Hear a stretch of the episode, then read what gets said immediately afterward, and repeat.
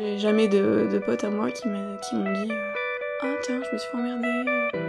Donc moi, tu peux être sûr qu'à chaque fois que je sors avec mes copines, euh, si c'est pas tout le groupe, il y en a au moins une à chaque fois qui, qui le lendemain qui a une anecdote à raconter en mode ça vous avez vu le mec lourd machin ou le mec de la sécu euh, il faisait que me parler ou le mec au bar le serveur il y, a toujours quelqu'un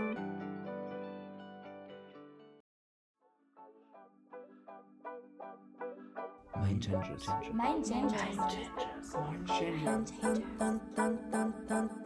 Le fait de parler de plus en plus de ces thématiques, on les remarque davantage dans nos quotidiens.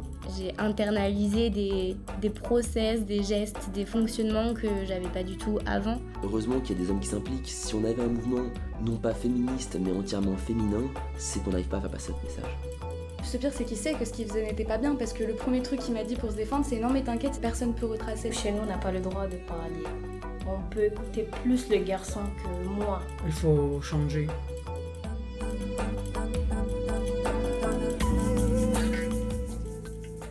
Bonjour et bienvenue dans le cinquième épisode de Genre de vie, le podcast qui raconte une histoire, celle de notre jeunesse et des inégalités de genre. Comment les vivons-nous? Comment les racontons-nous? Comment les comprendre et comment les combattre? C'est ce à quoi nous allons tenter de répondre dans ces 5 épisodes. Le sexisme ordinaire existe partout. Nous, les jeunes, le rencontrons en tout lieu. Dehors, dedans, dans nos soirées, dans nos amphis ou en travaillant, jusque dans nos mots, il est présent. Le sexisme ordinaire, ce sont ces discriminations basées sur le genre qui s'immiscent dans le quotidien de toutes les femmes ou minorités, et qui en deviennent presque communes, invisibles. Si nous revenions là-dessus, déconstruisons ensemble là où nous intériorisons un bon coup de pied dans la poussière, voilà ce que nous proposons pour lutter contre ces dominations. Dans cet épisode, nous aborderons le fait de sortir, nos postures dans la rue, nos soirées dans les bars. Allons voir le genre dehors. Comment l'espace public joue-t-il un rôle sur les mécanismes de domination? Comment chacun et chacune s'approprie les lieux qui l'entourent? Et comment sortir sans se faire draguer par des gros lourds?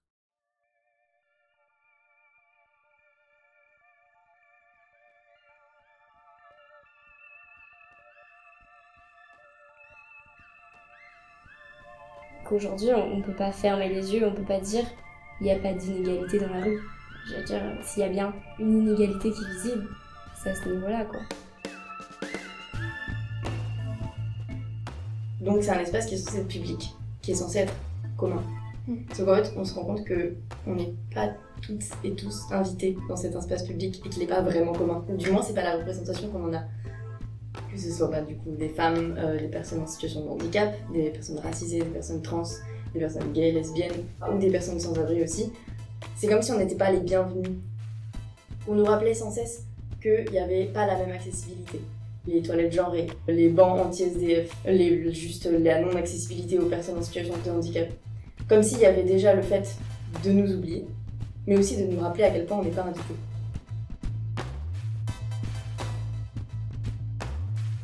Il y a aussi d'autres domaines. Parce que nous, les étrangers, par exemple, moi, je voyais que des fois, il y avait des forums à l'école. Il y avait des sorties aussi. Au début, on nous disait il faut s'inscrire, mais il faut s'inscrire, mais c'est des nationalités françaises.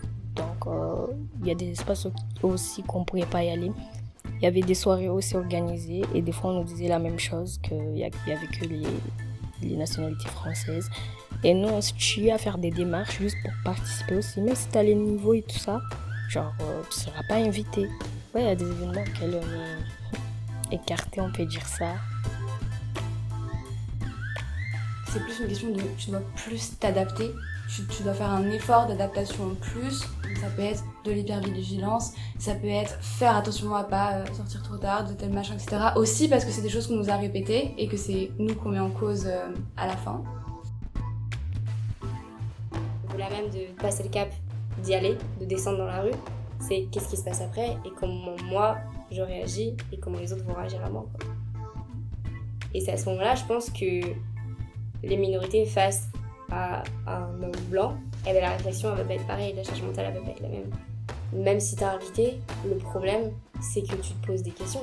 En fait, c'est que tu réfléchis à la manière dont ça va se passer, à la manière comment toi tu dois te comporter, comment les autres vont se comporter avec toi. Et c'est ça le problème surtout, je trouve.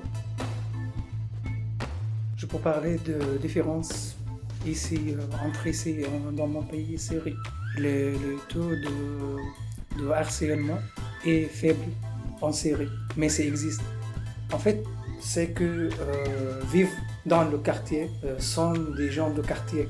C'est-à-dire, si par exemple quelqu'un vu une femme harcelée dans la rue, elle peut intervenir pour la défendre. Et est tout le quartier courait après lui. Tout le monde est au courant de ce qui se passe. Maintenant, je pourrais même rentrer tout seul, même ici à Lyon. J'ai même pas peur. Et quand moi je marche vraiment honnêtement, quelqu'un m'appelle ou qui me suit, au lieu de stresser, au contraire, je parle normal et je fonce. J'ai, pas peur. Et pour moi, sortir, c'est juste, euh, genre, ici, on dirait, enfin, je rattrape euh, ma liberté. Il y en a, oui, ils sont là, ils tabassent les gens, ils font ce qu'ils veulent, ils prennent tes affaires. Mais il y a des garçons, ils sont juste là pour, euh, juste pour te faire peur. Je sais que à chaque fois que tu témoignes de comment tu te sens maintenant, je suis impressionnée parce que je me dis, je suis tellement loin de tout ça. Et je sais pas si c'est parce qu'on a vécu des choses qu'un jour on se dit, vas-y, j'en ai ras-le-bol, j'arrête de me laisser marcher dessus, ou qu'au contraire, parce qu'on a vécu des choses qu'on se dit, là j'ai super peur et genre, plus jamais j'oserais sortir, plus jamais je regarderai quelqu'un dans les yeux. Mais moi pour l'instant, je suis incapable de, de faire ce que tu fais. C'est normal, toi t'es né en France ici et les parents ils sont différents. Il y a un truc qui a peut-être joué aussi, c'est que très jeune, ma mère m'a très vite éduquée à si on te suit, faut que tu fasses ça. Si on te suit en voiture, faut que tu fasses ça. Si on te suit à pied, c'est comme ça. Tu vas là, tu fais ça. Ce qui en soi n'est pas mal. Mais du coup, genre répéter à outrance de toutes les manières et tout, t'es là en mode le monde extérieur est dangereux. Oui, puis tu le vois partout du coup. Bah ouais, du coup. Euh, voilà, puis après des expériences personnelles qui ont un peu aggravé la chose, mais du coup, t'es dans le tram, tu vas en cours, et euh, tu sens qu'il y a quelqu'un qui est vraiment très très proche de toi. Euh, et puis après, tu sens que ça devient dur. Et puis tu te dis, bah, le tram, il est vachement bondé ce matin, tu relèves la tête et tu vois qu'en fait, il y a personne dans le tram. Et t'es là en mode, genre, je fais quoi? Et t'as genre deux gars qui te regardent comme ça, puis toi, t'es là en mode, je sais pas quoi faire. Et du coup, il y, y, a un truc qui est, qui est assez dur à, à comprendre pour, pour, pour nous, c'est le fait qu'on puisse être perçu comme une menace. Et parce que je me considère pas comme quelqu'un spécialement menaçant, mais Quand tu dis nous, tu parles des hommes. Oui, oui, on se rend pas compte que, on est, que dans certains contextes, on peut être perçu comme menaçant, que la nuit, quand c'est pas bien éclairé, qu'on qu'on marche sur notre hauteur qu'une nana, on, on perçoit pas aussi que qu'on peut avoir un, un, impact sur la personne et qu'on peut la mettre dans une, dans une situation de stress. Je commence à percuter ce, ce, mécanisme et du coup à me rendre compte des fois de, de l'effet que, que, ça peut faire dans la, rue quand je marche et que je vois qu'il y a une nana qui commence à marcher plus vite devant. Je me dis ah bah mince, j'ai causé un, un, stress que je veux pas causer. Et du coup je me chose dans, ce questionnement de est-ce que je change de trottoir, est-ce que je fais est-ce, est que je fais demi-tour? Ou est-ce que au contraire je passe assez rapidement pour que je la dépasse et puis qu'elle voit que je trace ma route? Mmh, change euh... de genre, ça suffit. Hein.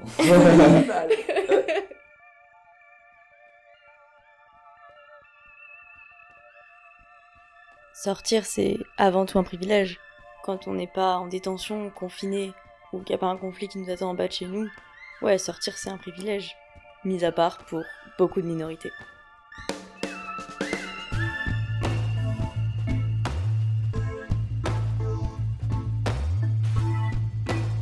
Dans nos témoignages, on évoque les inégalités qu'on a pu ressentir face à l'espace public. On se demande d'où provient cette différence de vécu et d'appropriation. La construction de l'espace aurait-elle son rôle à jouer? En effectuant des recherches sur le sujet, on a découvert les géographes du genre. Non, non, ce ne sont pas des super-héros, mais on s'en rapproche. Ce sont des gens super, qui étudient les dynamiques du genre dans l'espace public afin de l'aménager de manière plus inclusive.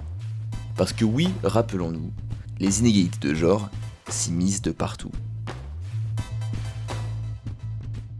Alors, la ville est-elle sexiste? On a eu la chance de s'entretenir avec Léa Delmas, qui enseigne la géographie du genre à la Sorbonne. Elle est aussi directrice générale adjointe à la tête d'une ville et fondatrice de Féminicité, une association qui œuvre pour un espace plus inclusif.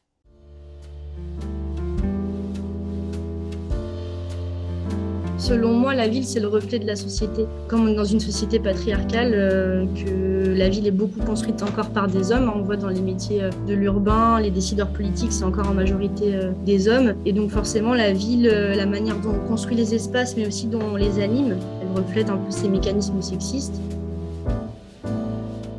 On voit très peu de femmes flâner dans l'espace public.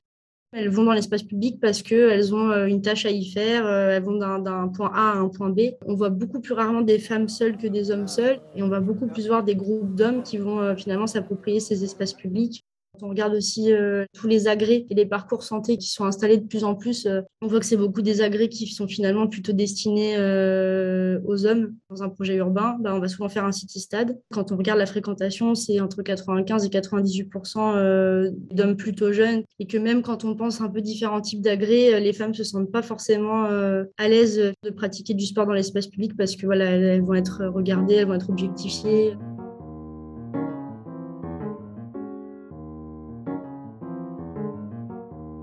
Besoins qui sont liés à l'exécution de, certaines tâches, euh, il est beaucoup moins bien pris en compte dans les aménagements et dans les politiques publiques euh, de réflexion sur les connexions entre les différents endroits de la ville. Les transports publics sont beaucoup pensés pour les trajets euh, pendulaires, c'est-à-dire domicile-travail, et beaucoup moins pour tout ce qui va être, bah, par exemple, trajet pour aller faire les courses, etc. Ça pose plusieurs problèmes. On prend plus de temps aux femmes pour exécuter ces tâches-là, vu que c'est encore elles qui majoritairement sont en charge. Et du coup, elles ont moins de temps bah, pour faire d'autres activités. Et l'autre problématique que ça pose, c'est que faciliter ces tâches-là, ça leur donne une légitimité sociale qui rend plus facile le, fait de les faire prendre en charge aussi par les hommes. Via l'aménagement, on peut venir aussi contribuer à travailler sur l'égalité de genre en dehors de la question de l'espace public. C'est vraiment un système qui s'auto-alimente euh, dès qu'on vient travailler dessus, dès qu'on vient un peu changer le prisme d'intervention contribue aussi à améliorer l'égalité de genre à l'échelle de la société.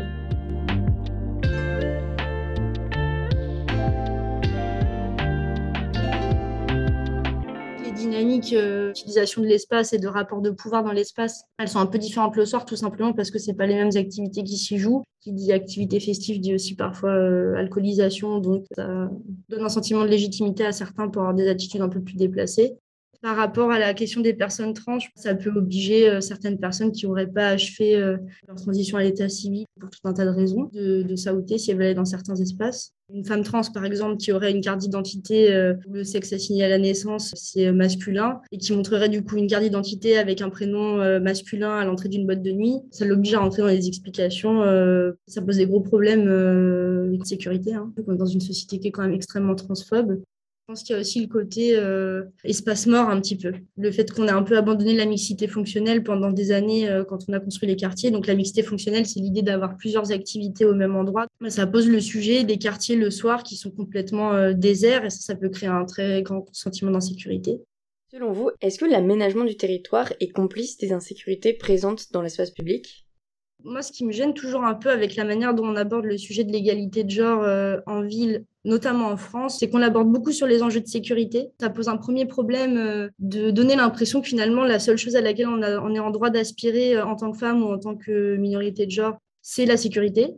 C'est un droit fondamental, voilà, on est tous d'accord là-dessus, mais on a aussi le droit d'aspirer à autre chose et de demander autre chose.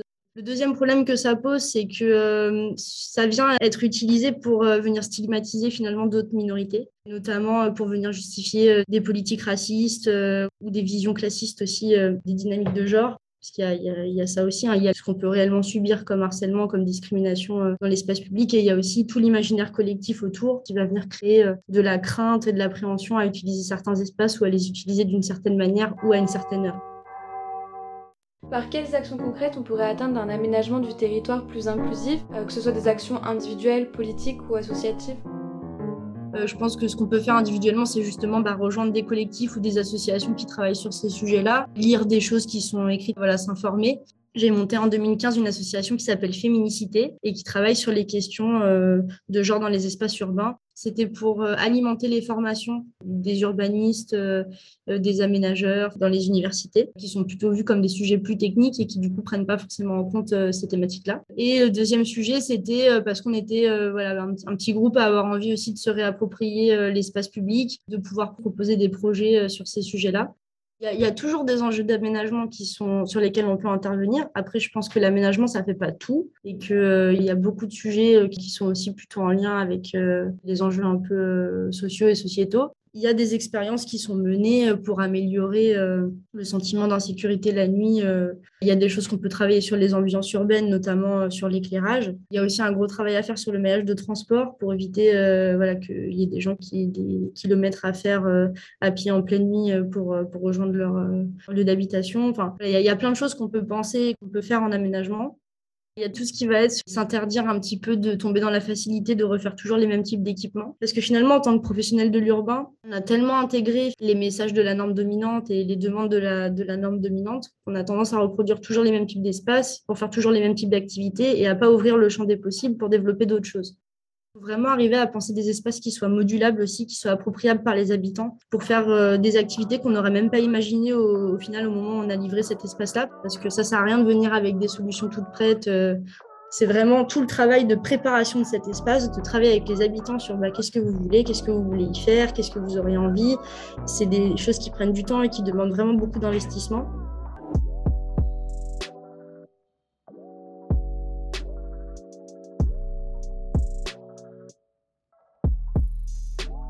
Est-ce que vous saviez que 100% des femmes témoignent avoir été victimes au moins une fois d'agression ou de harcèlement sexiste dans les transports en île de France Ces chiffres nous montrent que des problèmes sont bien présents.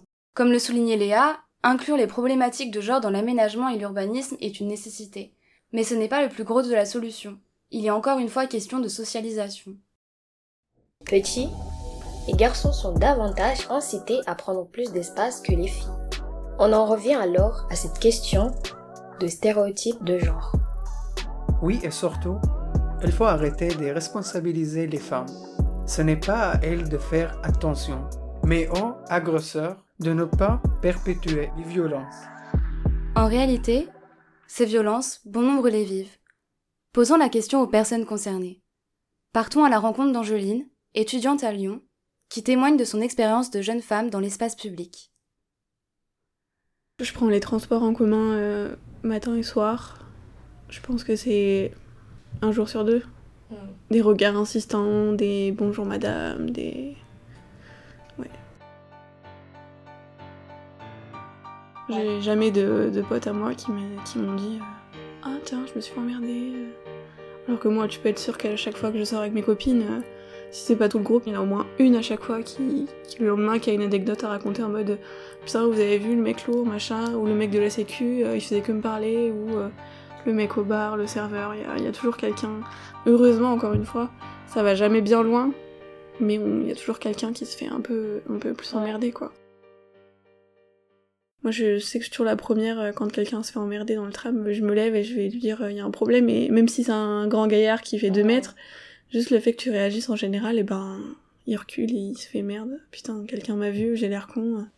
Et tu oses. Euh, J'essaye. Parce que je me suis déjà fait emmerder plusieurs fois et personne n'a réagi et c'est, ça me faisait vriller parce que, monsieur, tu fais euh, deux fois ma taille, deux fois mon pas, il suffirait que tu te lèves pour que je puisse passer un agréable voyage euh, dans les transports, tu vois. Ou juste que tu le regardes et je pense que ça le ferait reculer. Alors que moi, je suis obligée de m'énerver, de prendre sur moi et d'avoir peur. C'est très désagréable. C'est jamais méchant euh, au sens violent, mais c'est vraiment lourd. Et insécurisant en vrai. C'est ça. Bah, je pense qu'un jour ça m'a gonflé et je me suis dit mais c'est pas à moi de baisser la tête, c'est pas à moi de changer de trottoir. Et euh, je pense que je me refuse à m'abaisser à ce genre de choses. Je sais que c'est difficile pour euh, certaines personnes, et que je suis, en général, je suis quand même assez introvertie et je suis pas hyper sûre de moi. Mais il y a des, choses quand ça me révolte comme ça, je préfère, euh, bah ouais, bah tu veux me traiter de pute, bah traite-moi de pute, mais je changerai pas de trottoir et je baisserai pas les yeux. Une fois, un monsieur très insistant qui commençait à mettre un peu trop ses mains dans ses poches à mon goût en me regardant.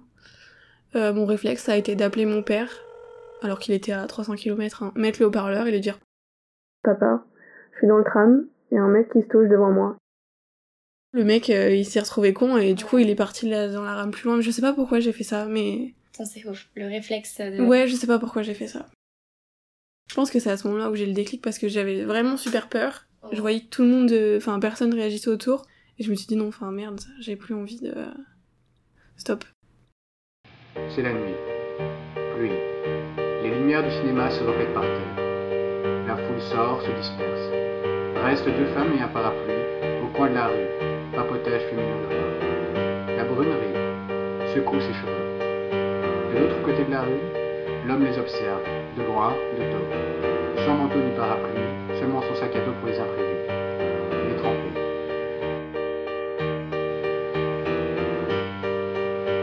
Je regarde l'autre côté de la rue. Mon regard est accroché par deux femmes qui discutent sous la pluie. Et je dois être excité. Oui, mais il faut le dissimuler. Je dois attendre qu'elles se séparent. C'est en échangeant nos expériences que les souvenirs remontent à la surface et que notre conversation nous amène à parler du monde de la nuit. Angéline me raconte alors ce qu'elle a vécu il y a quelques mois lors d'une de ses soirées lyonnaises. Et un jour, euh, je suis sortie en boîte avec euh, deux copines à moi. On avait fait un apéro euh, chez moi, on avait un peu bu, mais franchement, rien d'exceptionnel. on est arrivé en boîte, on a pris des shooters. De bien fou, on s'est pas non plus mis la tête à l'envers.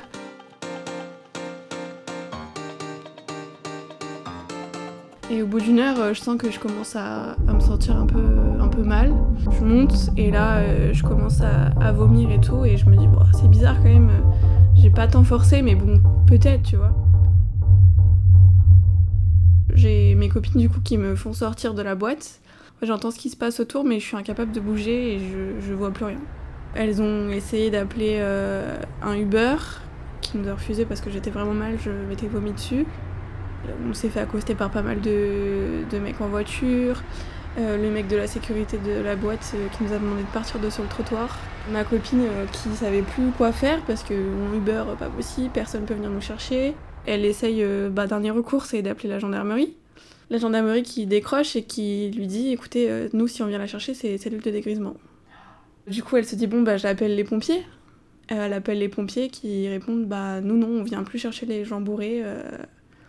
Parce qu'à ce moment-là, tu pensais je encore pensais, que elle pensait que c'était dû à l'alcool. Elle pensait que c'était dû à l'alcool. Moi, j'ai essayé de leur dire que j'avais, enfin, j'avais pas tant bu que ça et que je pensais pas que c'était de l'alcool parce que, pas mentir, je me suis déjà mis plus des, enfin, des caisses plus carabinées que celle-là.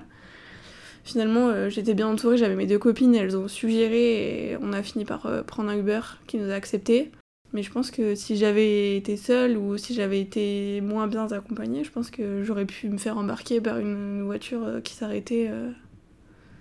Et du coup, tu penses que tu t'es fait droguer? Je pense que je me suis fait droguer. Du coup, euh, depuis ce qui m'est arrivé en boîte de nuit, on a mis en place avec mon copain que quand je sors, il laisse son téléphone sur son. Et ouais, c'est ça, jamais seul quoi. Je pense que c'est le meilleur conseil que je peux donner. jamais seul.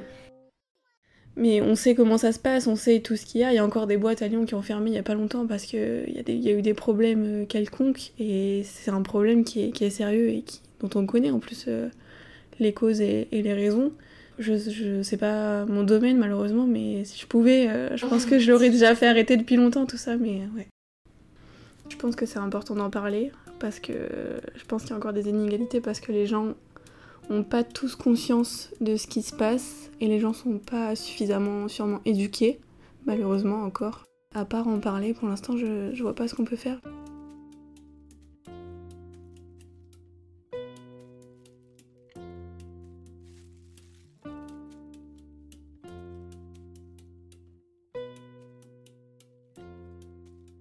Mathilde et Mathis sont meilleurs amis. Tous deux originaires de Lyon, ils ont l'habitude de fréquenter les mêmes milieux festifs. C'est avec leur double vision qu'ils témoignent de leur réalité, de fêtards et de fêtardes. J'ai commencé euh, à sortir euh, quand j'ai eu le permis, donc c'est-à-dire à 19 ans. Euh, j'ai commencé à sortir à l'âge de 17 ans, 16 ans même, bah, du coup avec Mathilde, quand du coup bah, elle avait son permis et pas moi, donc elle me trimballait. On côtoie vraiment les boîtes, on y est du jeudi au dimanche matin. Euh, si la boîte ouvre le mercredi, on y est du mercredi jusqu'au dimanche matin. Voilà.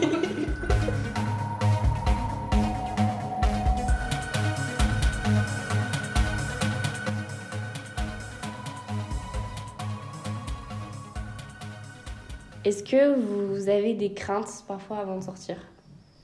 Euh, des craintes, non, on n'en a pas tant que ça, parce qu'aujourd'hui, vu qu'on sort beaucoup sur Lyon, je pense que la crainte de ne pas pouvoir rentrer, ou c'est des craintes qu'on peut avoir en, en, sortant, non, on ne l'a pas. Et puis, euh, vu qu'on connaît pas mal de monde, en fait, on n'a pas cette peur d'aller en boîte de nuit, parce qu'on se sent vraiment en sécurité dans les endroits où on va. Alors, là, c'est ton point de vue, à toi. Euh, c'est vrai que moi, quand je pars seule sur Lyon, quand je te rejoins, par exemple, que je m'habille donc d'une façon plutôt euh, bah, de sortie, euh, donc c'est-à-dire petite jupe, euh, talons hauts, etc. Et que je dois prendre la voiture toute seule. Je sais que sur Lyon, très souvent, il va y avoir en fait des jeunes aussi dans d'autres voitures qui vont s'arrêter, qui vont siffler, qui vont, qui vont en fait m'interpeller en fait. Il y a des appels de phare, il y a des klaxons. Donc voilà. Mais c'est quand on est seul dans la voiture en tant que fille. Et du coup, moi je sais que le trajet pour aller sur Lyon, c'est pas que j'appréhende, mais c'est que je sais que je vais être embêtée en tant que fille. Est-ce que euh, vous pensez que c'est plus facile pour une fille de rentrer en boîte de nuit? Clairement plus facile. C'est clairement plus facile de rentrer en boîte de nuit euh, pour une fille. Euh, parce que de dans, dans l'image collective des gens, je pense que les, les filles font consommer, c'est pour ça que les, les, boîtes de nuit l'acceptent plus souvent. Et, alors que maintenant, tout le monde consomme pratiquement autant. Même si les boîtes de nuit vont faire des photos, vont faire de quoi que ce soit, bah, pour l'image, ils préfèrent avoir des jolies filles qui sont en train de danser plutôt que, que des groupes de mecs. Et donc, du coup, plus ils vont avoir de, de jolies filles sur leurs photos, plus les mecs vont dire Ah, mais faut que j'aille là-bas en fait. Les inégalités, elles se ressentent aussi finalement entre filles et entre hommes. Et euh, ça, je trouve ça dégueulasse. C'est vrai que je suis d'accord sur ça, hein, parce qu'on dit que les, les filles euh, rentrent plus, mais c'est sûr qu'il suffit que la fille soit un peu enveloppée ou qu'elle ait un style différent, qu'elle ne sont pas euh, à la fille un peu fine. Donc en fait, oui, c'est facile de rentrer pour les filles si elles correspondent au, au, au stéréotype de la, de la société d'aujourd'hui. Mm. Et du coup, est-ce que vous avez déjà eu des problèmes en allant dans des lieux festifs? C'est oui, en tant que garçon, oui, on va avoir plutôt des problèmes euh, niveau, violence, niveau violence, parce que je pense qu'il y a beaucoup de, de, gars encore qui, par exemple, qui veulent aller draguer une fille et euh, pour leur montrer un peu qu'ils ont un, je sais même pas ce qu'ils veulent leur montrer, mais genre qu'ils sont un peu plus mecs que les autres. Bah, la virilité, c'est une question de virilité. Ouais, c'est une question de virilité au final, en fait. C'est, euh, en fait, je suis en train de draguer une fille, tu es en train de lui parler aussi. Euh, le, un combat de coq.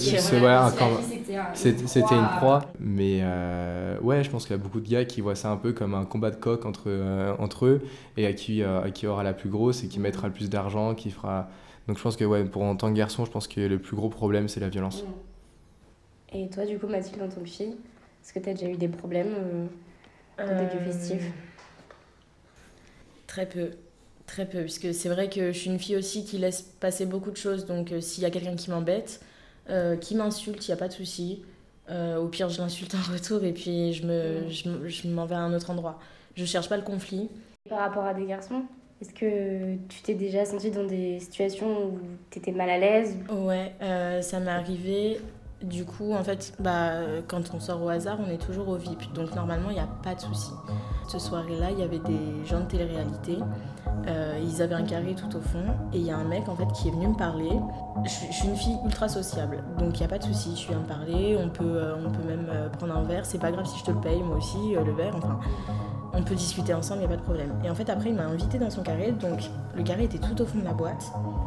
Et j'y suis allée. Et en fait, là, le mec, il m'a bloqué contre le canapé et je ne pouvais pas sortir. Et il me, il me parlait en me touchant les hanches et ça m'a dérangé. Mathis venait d'arriver et il n'a pas compris ce qui se passait. J'arrivais, enfin, j'avais même plus les mots pour décrire la situation puisque ça m'avait tellement dérangé. On peut parler, on peut, tu peux me draguer, il n'y a pas de problème. Je suis réceptive ou je ne le suis pas. Mais t'as pas à me bloquer comme ça en fait. Aujourd'hui, les personnes qui droguent, en fait, ne visent plus une personne. Mm. Ils, vont, visent des verres. Ils visent des verres. Ils vont viser 50 euh, verres et puis après, ils vont observer ceux qui vont, le, bah, ceux, qui vont réagir. Donc, en fait, maintenant, euh, hommes ou femmes, on est tous autant concernés par la drogue parce que les mecs, maintenant, ils, euh, ils s'en foutent. ils, ont, ils ont 50 cachets, ils en mettent dans 50 verres. Et puis après, ils regardent. Et puis, celui qui réagit le mieux, la fille qui réagit le mieux, bah, après, ce sera elle la proie. Mais c'est vrai que tellement on n'a pas confiance. Enfin, je sais que quand je laisse mon verre, admettons même 30 secondes retourner et que, euh, et que je, veux reprendre mon verre, j'ai tendance à le vider en fait. Ça sert à rien. Donc bon, c'est une perte d'argent, mais c'est plus safe. En fait, on se dit, bah faut mieux euh, vider un verre et puis s'en resservir un, on est sûr, que prendre le risque de prendre le verre et puis se dire en fait là un mec en parce qu'en fait c'est hyper rapide. Les gars Ah bah, quand il ils, passe juste à ils côté, passent juste à côté euh, c'est euh, même dans des, des endroits même dans des endroits clos. Et donc euh, ils sont ultra discrets et puis euh, donc euh, c'est ouais faut mieux prendre le risque. On préfère prendre le risque de vider moi ça m'arrive aussi hein. si je laisse mon verre euh, même en tant que garde je me dis ah non mais lui je l'ai pas vu pendant euh, une minute ce verre. donc euh, je le vide et puis je me reprends bon certes ça fait un verre d'alcool en moins mais euh, bah ça évite d'être drogué quoi si jamais il y en avait. Je fais plus attention aussi que je- quand je suis que avec des filles. Parce que, bah, comme on disait tout à l'heure, les regards sont insistants. Euh, le danger, il peut venir de partout. Euh, la drogue peut venir de partout aussi. Donc, euh, finalement, j'arrive moins à profiter, entre guillemets, quand je suis qu'avec les filles que quand je, je sais qu'il y a Mathis. Puisque c'est vrai que Mathis, en fait, finalement, c'est quand même une sécurité. Aujourd'hui, euh, moi je fais passer quand même un petit message, c'est euh, que euh, l'événementiel, de nuit pratiquement, a quand même une mauvaise image et il faut la changer. La meilleure chose que je peux dire, c'est faire de la prévention. Euh, dire à ceux qui en prennent pas de, bien faire attention à leur verre, mais c'est c'est pas normal de faire ça. Puis je pense que c'est en se protégeant le plus qu'on aura le, minimum d'accidents. Donc euh, je pense que la solution, c'est vraiment faire, euh, moi, c'est plus faire de la prévention. Ouais, prévention à fond. Et puis pour les discriminalités euh, hommes-femmes euh, pour rentrer en boîte, là c'est le rôle des, des videurs, c'est le physio. Donc faut arrêter, euh, faut arrêter le physio. Et je pense qu'il faut faire la fête, Et toujours en restant vigilant. toujours en restant vigilant.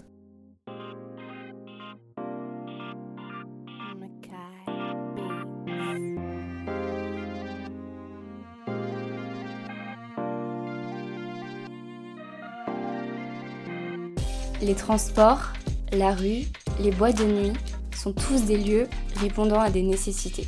Se déplacer, se retrouver et encore tout simplement s'amuser.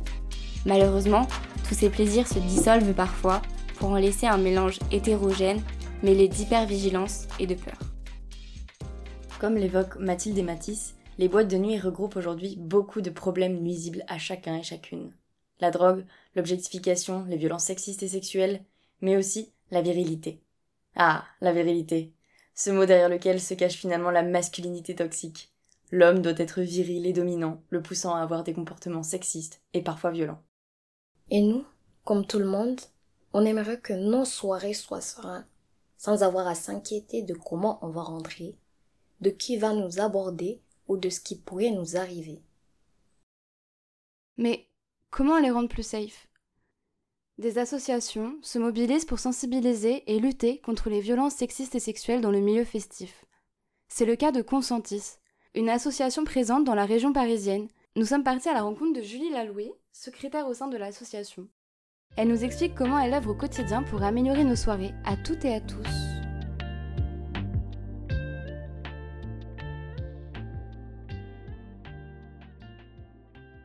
C'est pas parce que c'est la fête et que c'est un lieu de lâcher prise que justement tout le monde ne peut pas lâcher prise euh, du fait des violences sexistes et sexuelles qui sévissent dans ces milieux. Toutes les violences qu'on retrouve euh, dans le reste de la société, euh, racistes, sexistes, homophobes, LGBTQI-phobes, elles se retrouvent dans les lieux festifs. C'était un peu le but d'envisager le milieu de la fête d'une manière un peu politique en se disant ok, c'est la fête, mais c'est du sérieux en fait, et c'est ce qui s'est fait. et bon bah action.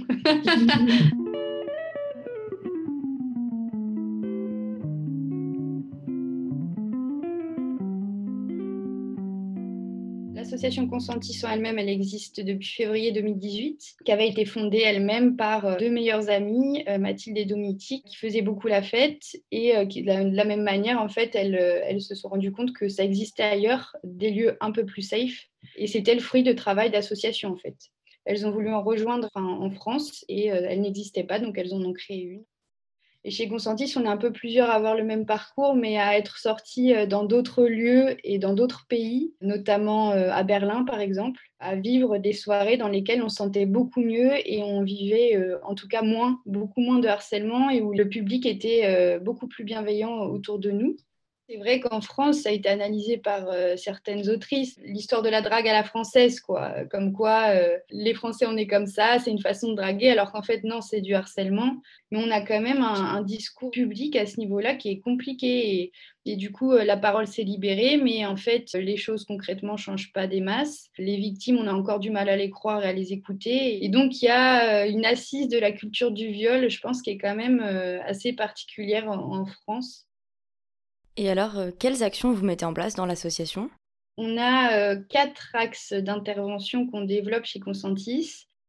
Le premier, c'est visibiliser la question des violences sexistes et sexuelles dans les lieux festifs. Donc l'association, elle est née en lançant une enquête quantitative à laquelle on se rendait compte qu'il y avait environ 60% des femmes qui disaient avoir effectivement euh, vécu des violences sexistes et sexuelles dans les lieux festifs.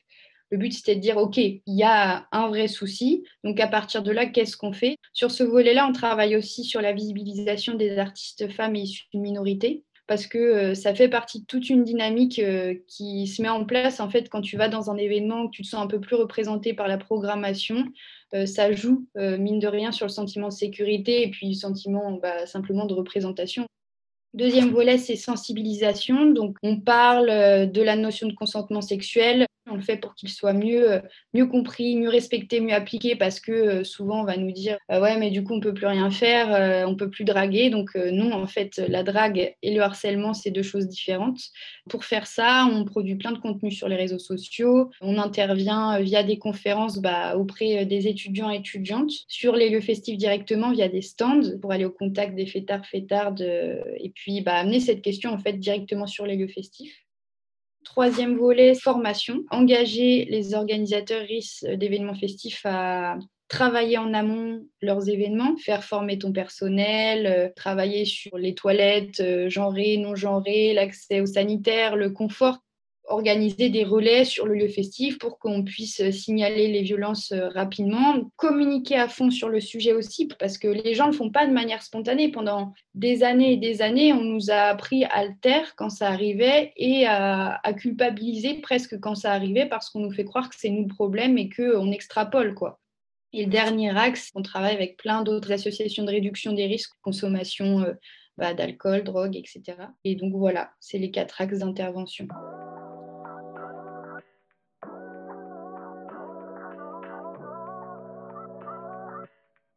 On a fait un, petit protocole euh, sur euh, comment euh, draguer de manière safe en soirée. Tu as un eye contact, par exemple.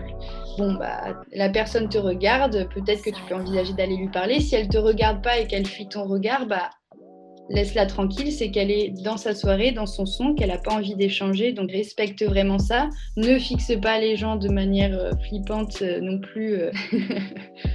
Ensuite, si par exemple bah, la personne, tu sens qu'il y a une interaction, euh, qu'il y a des, échanges de regards, etc., tu peux aller lui parler et puis euh, bah, simplement lui poser la question quoi. Est-ce que je te dérange? Est-ce que tu as envie qu'on discute?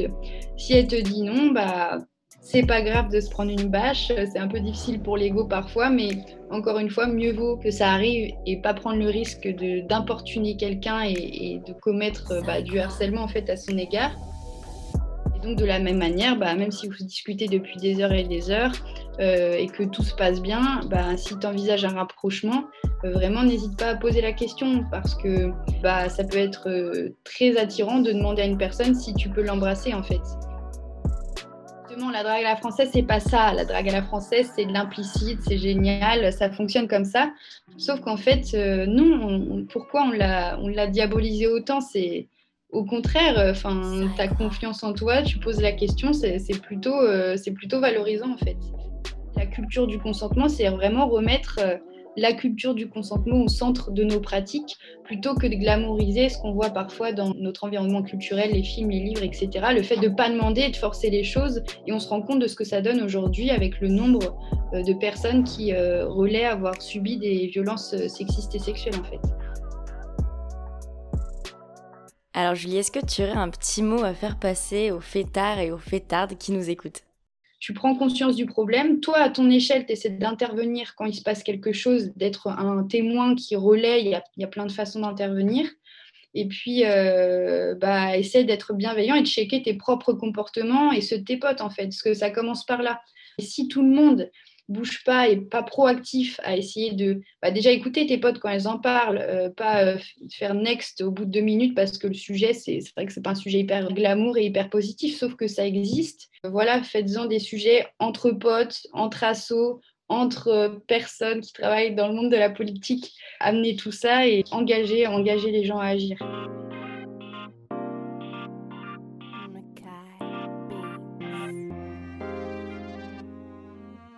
Sur cette problématique, on l'a compris, Il faut déresponsabiliser les victimes et les croire. Faire du préventif, pas seulement auprès des victimes, mais aussi du côté des agresseurs. Les capotes de verre, mises en place dans certains lieux festifs, sont une solution de protection, oui, mais responsabilisent encore une fois les victimes. Ça ne peut pas être une solution en soi, parce qu'elle n'engendre aucun changement en profondeur.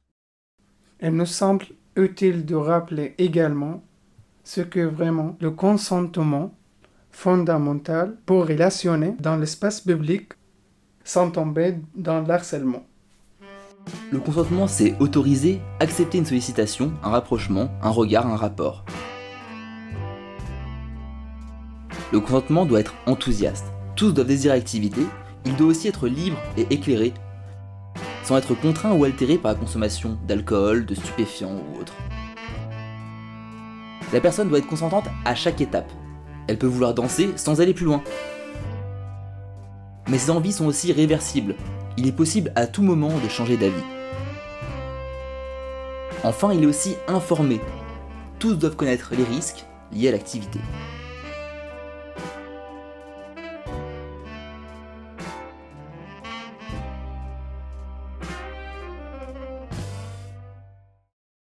On a essayé d'évoquer différentes facettes du problème, de nombreuses thématiques n'ont pas pu être abordées. L'objectif de notre démarche est de visibiliser les phénomènes de sexisme ordinaire qui se produisent dans nos quotidiens, afin de les identifier et d'être mieux armés face à ces mécanismes. Tous et toutes, à notre échelle, nous pouvons résister à ces actes sexistes en arrêtant de les tolérer. Nous espérons avoir donné la parole à celles et ceux qui les vivent, apporter des éléments de compréhension grâce à nos expertes et esquisser certaines solutions mises en place par les militantes. Ensemble, nous pouvons réagir et poursuivre la déconstruction du genre. Mind Changers. Mind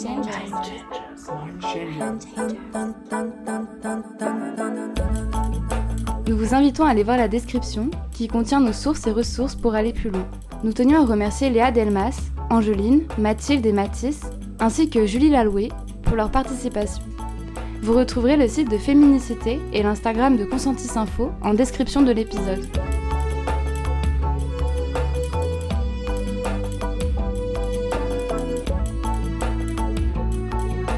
Nous vous remercions pour votre écoute. N'hésitez pas à nous faire vos retours par mail ou sur nos réseaux Tout va bien le journal et la Ligue 69.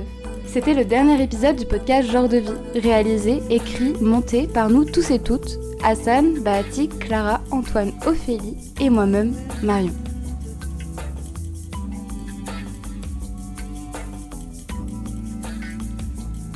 Ce podcast a été réalisé dans le cadre de My Changers, un projet qui s'inspire des objectifs de développement durable de l'agenda 2030, rédigé par l'ONU. Ces objectifs au nombre de 17 visent l'amélioration des thématiques économiques, sociétales et écologiques. Notre but Sensibiliser à l'objectif numéro 5, dédié à l'autonomie de toutes les femmes et la lutte pour l'égalité.